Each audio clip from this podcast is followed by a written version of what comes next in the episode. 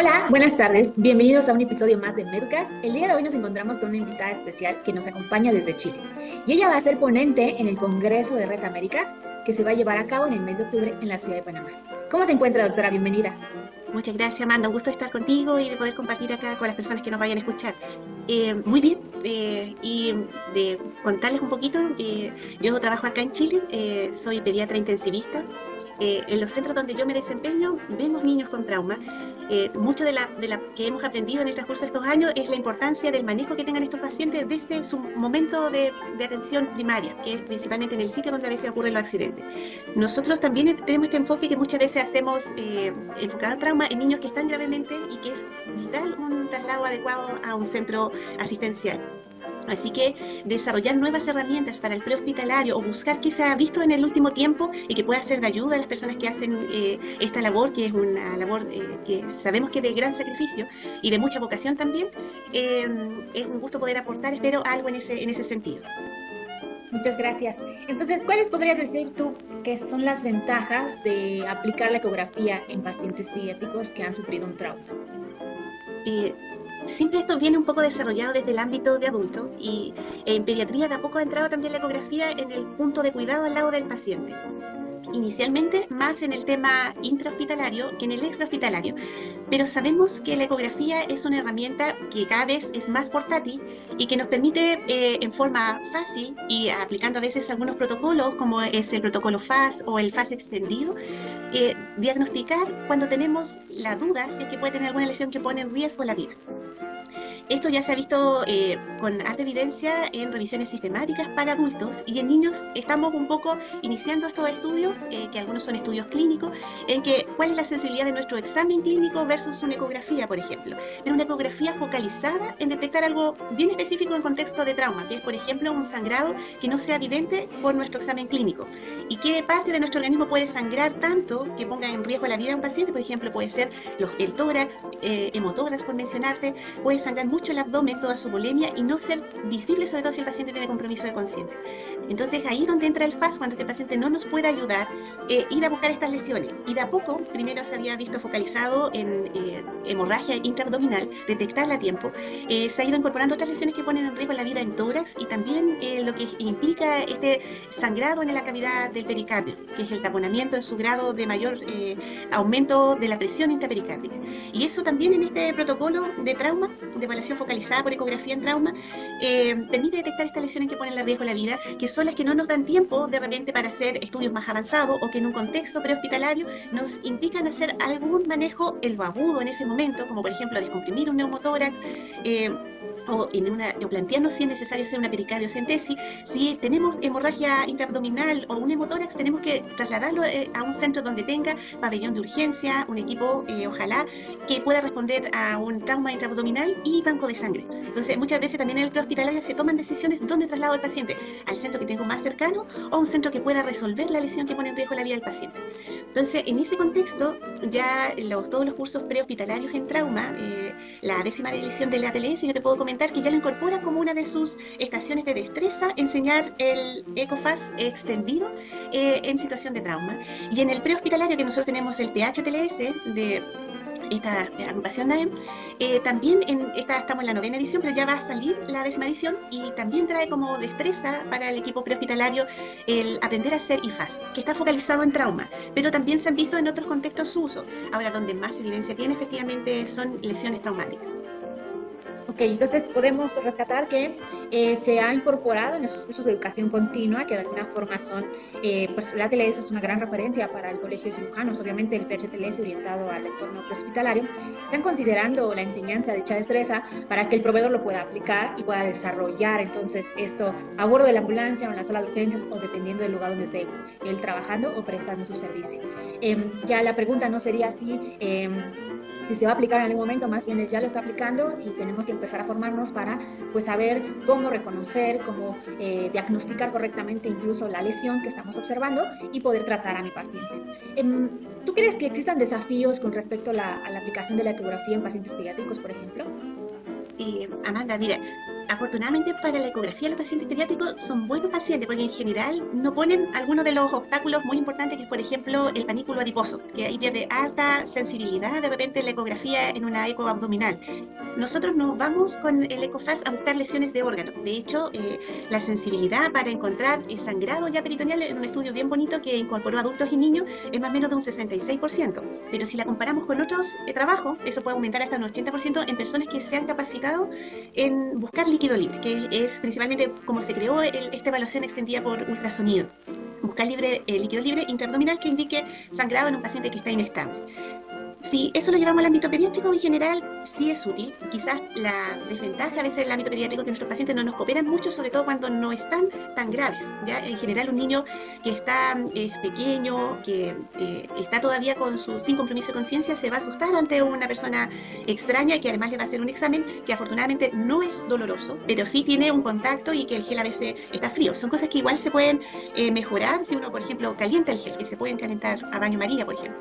Y una, una utilidad que siempre uno tiene en pediatría son los cuidadores directos, en el que el niño confía. Si tenemos a uno de los padres cerca, probablemente el niño nos puede cooperar. Ahora, en el contexto de un politrauma, que lo más probable que tiene dolor también, uno tiene que hacer la evaluación, el ABCD, solucionar las causas que ponen en riesgo la vida, y en entre ese contexto eh, hacer la evaluación, eh, terminar la evaluación primaria, pero también uno de los puntos importantes es el manejo del dolor, que eso hace que los niños cooperen un poco más. Pero me ha tocado eh, evaluar niños politrauma, dado que uno de los centros en que trabajo es centro de referencia de politrauma grave, en que cuando llega un paciente grave es un paciente que llega en choque hemorrágico, con compromiso de conciencia, habitualmente con Glasgow menor de 10, que es, tiene trauma no solo intracraniano, o sea, tiene además trauma intracraniano. Entonces le ponen otras condiciones que el niño hace que ya sea muy dependiente de la atención que nosotros podamos darle y no ponga resistencia a un examen como un ECOFAS. Ahora, ¿cuál es la utilidad, por ejemplo, en el sentido cuando llega a este punto de atención? Es que si yo tengo un paciente en shock, yo voy a tratar de reponer lo que le falta, que puede ser un primer bolo en el prehospitalario de cristaloide y en el intrahospitalario, si el niño sigue en shock, probablemente yo voy a tratar de eh, activar el protocolo de transfusión masiva o solo la transfusión de glóbulos rojos a veces lo puede estabilizar.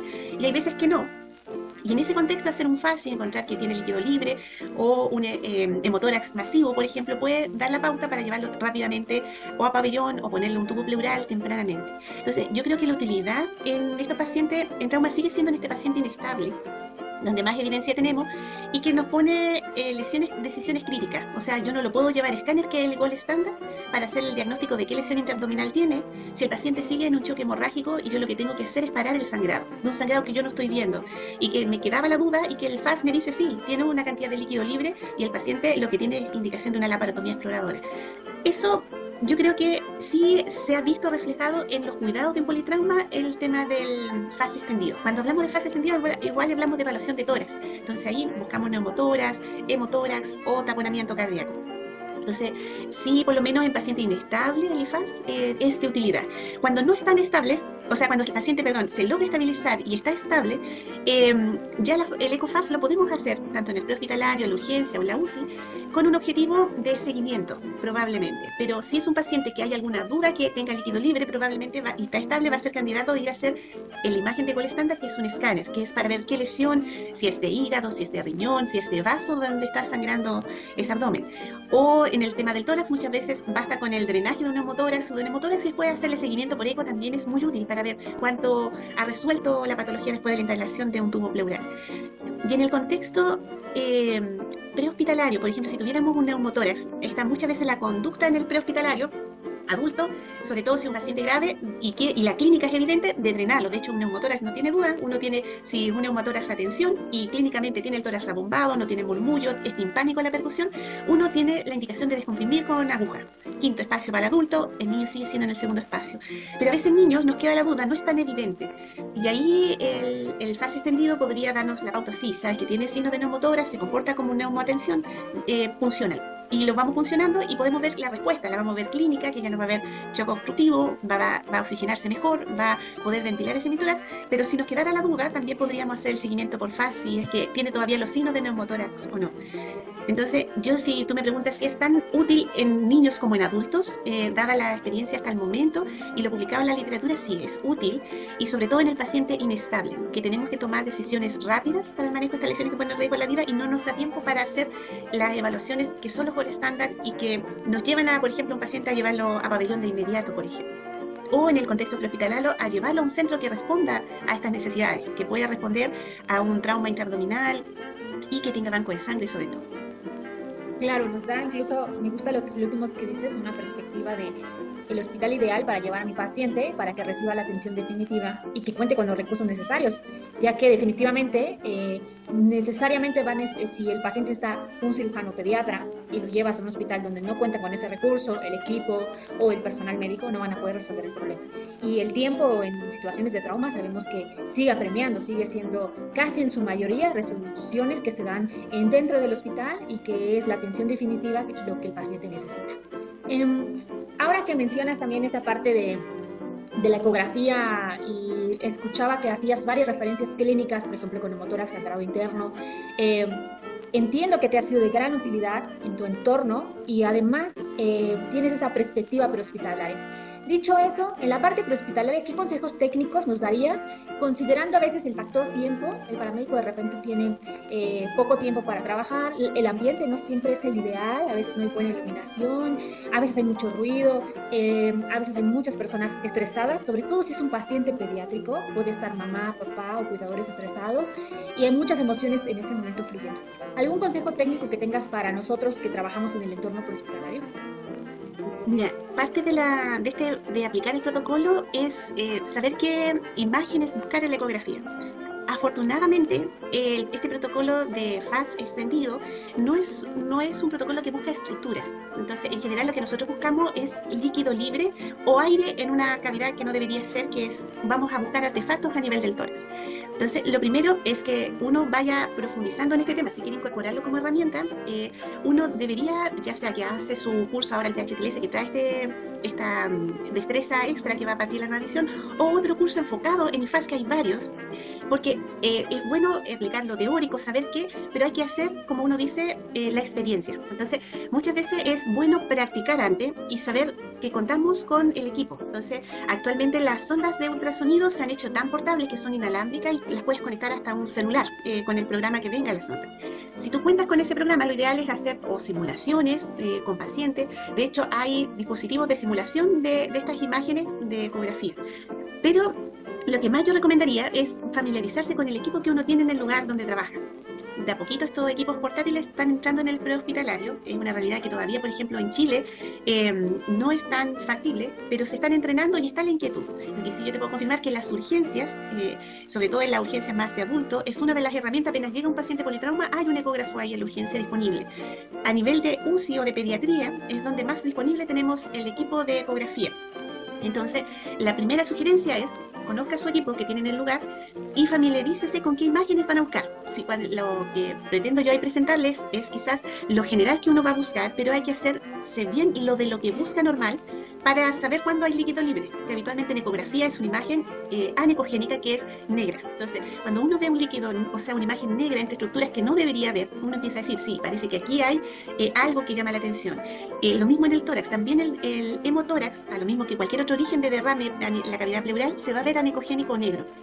neumotórax es más bien una una imagen que es un artefacto en donde uno ve que no hay deslizamiento pleural y que además hay una, uno busca algo que se llama punto pulmón, en donde la pleura se mueve y donde el parte del neumotórax deja de moverse. Ese signo es muy característico y es casi paternomónico de neumotórax. Además, tiene que ser un pulmón que haya aire, por lo tanto, hay un tipo de líneas que es un artefacto que uno busca cuando el pulmón está con aire, que son las líneas horizontales o líneas A. Entonces, uno aprender a buscar estos signos eh, y entrenarse en buscarlos. Entonces, cuando ya uno los encuentra, uno dice, sí, parece estoy ante esto. Y mientras más uno se entrena, con más certeza uno va a poder eh, diagnosticarlo. La ecografía en general, por protocolos, por ejemplo, tenemos el protocolo FAST, pero hay otros protocolos que se usan, por ejemplo, en disnea, que es el protocolo Blue, por mencionarte alguno, o en, cuando tenemos un paciente en shock, el protocolo RACH, que se han ido desarrollando en adultos, de a poco también han entrado en pediatría. Eh, son protocolos que se desarrollan o están desarrollados para que en 3 a 5 minutos uno haga la evaluación. Una persona que se ha entrenado en forma adecuada. Probablemente una persona que está partiendo puede demorarse más, va a tener dudas si lo que estoy viendo está alterado o no, pero para eso está la práctica. Entonces la idea es ir practicar a veces con compañeros, con eh, de repente eh, hemos hecho talleres con, en pediatría con hijos de funcionarios, que los citamos un día, participan los niños, eh, nosotros le hacemos la ecografía, ellos saben a qué van, se les da un premio de participación al final de la jornada y nos ha permitido a nosotros entrenar a nuestros colegas que están en, desde el servicio de urgencia a, a la parte hospitalaria. En el prehospitalario topamos un poco en el recurso de tener el ecógrafo actualmente, pero de a poco, eh, dado la inquietud de que lo que tú me preguntabas, ¿cuánto es el tiempo que tengo para responder a una emergencia? Y hace poco tuvimos la posibilidad de compartir con eh, colegas del prehospitalario que eh, Chile es una, tenemos, es un país largo que tiene, está sectorizado por regiones. Nuestra capital tiene muchas bases de prehospitalario que pueden responder a una emergencia en la capital que es Santiago. Pero, por ejemplo, da la situación en regiones en donde las distancias de una zona rural a una ciudad que puede responder a trauma, fácil pueden ser dos horas. Y en uno de esos colegas que nos comentaba, eran cuatro horas de traslado si es que desde su sector ocurría un accidente para trasladarlo al centro. Entonces, y, y le preguntamos y bueno, y se puede activar el protocolo de traslado aéreo. Me decía, dependemos un poco de la disponibilidad de helicóptero de la fuerza pública habitualmente no hay un sistema aéreo eh, que tenga ambulancia, o sea, aviones ambulancia o helicópteros propios, sino que dependemos de la Fuerza Aérea, que esté disponible para poder eh, hacer el traslado, pero muchas veces no se logra y hay que hacerlo por tierra. Entonces, hay situaciones en que resolver una emergencia que pone en riesgo la vida, como puede ser un taponamiento, un neumotórax, por ejemplo, sí puede partirse en traslados largos desde el ámbito prehospitalario y se urgente. Ahora, por ejemplo, en el ámbito que el, traslado se muere en menos de 10-15 minutos, quizás es esperable que eh, nos dé tiempo eh, la gravedad del paciente para llegar a un centro en que se pueda hacer en óptimas condiciones, salvo que la condición clínica sea demasiado, se deteriore mucho en el trayecto al, a ese centro que está cerca.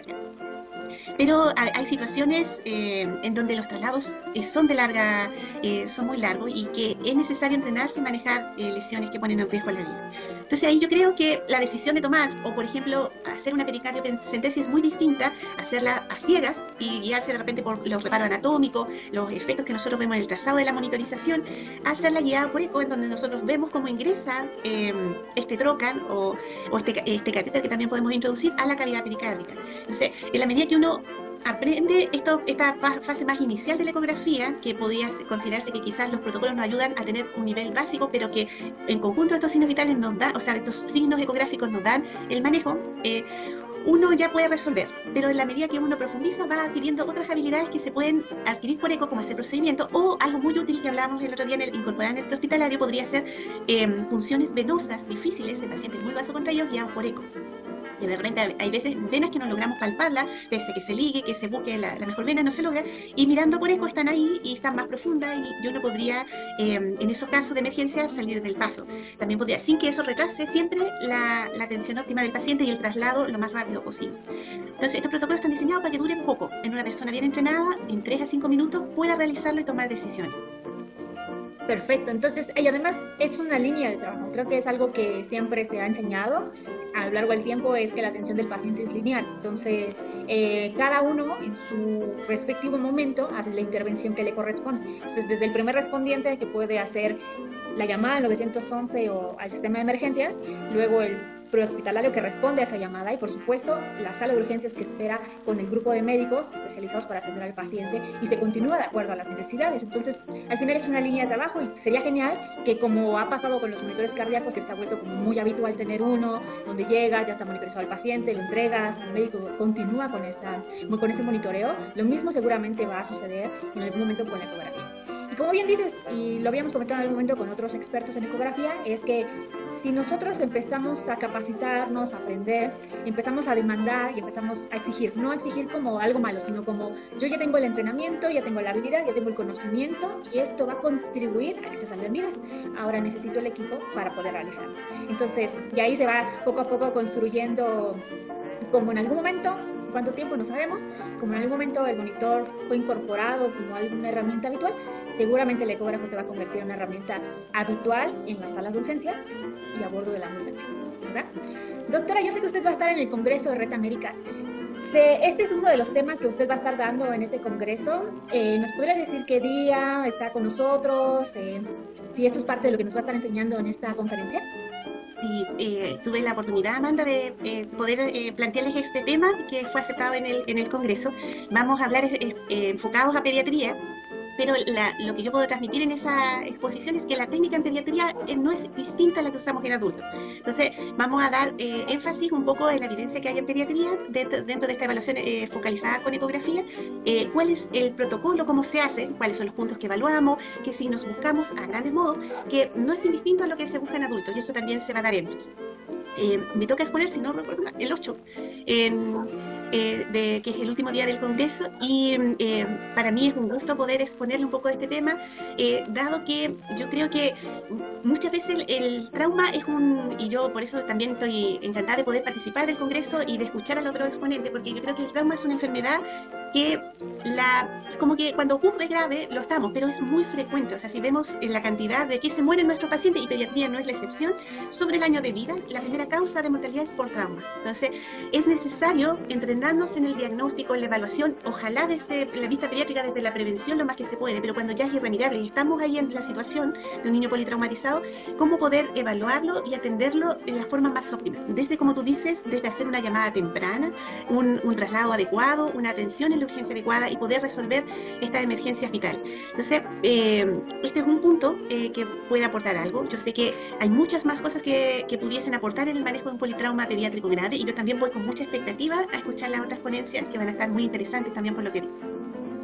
Pues muchísimas gracias, doctora, por darnos este espacio para poder grabar el día de hoy. Seguramente vamos a aprender mucho en esta conferencia.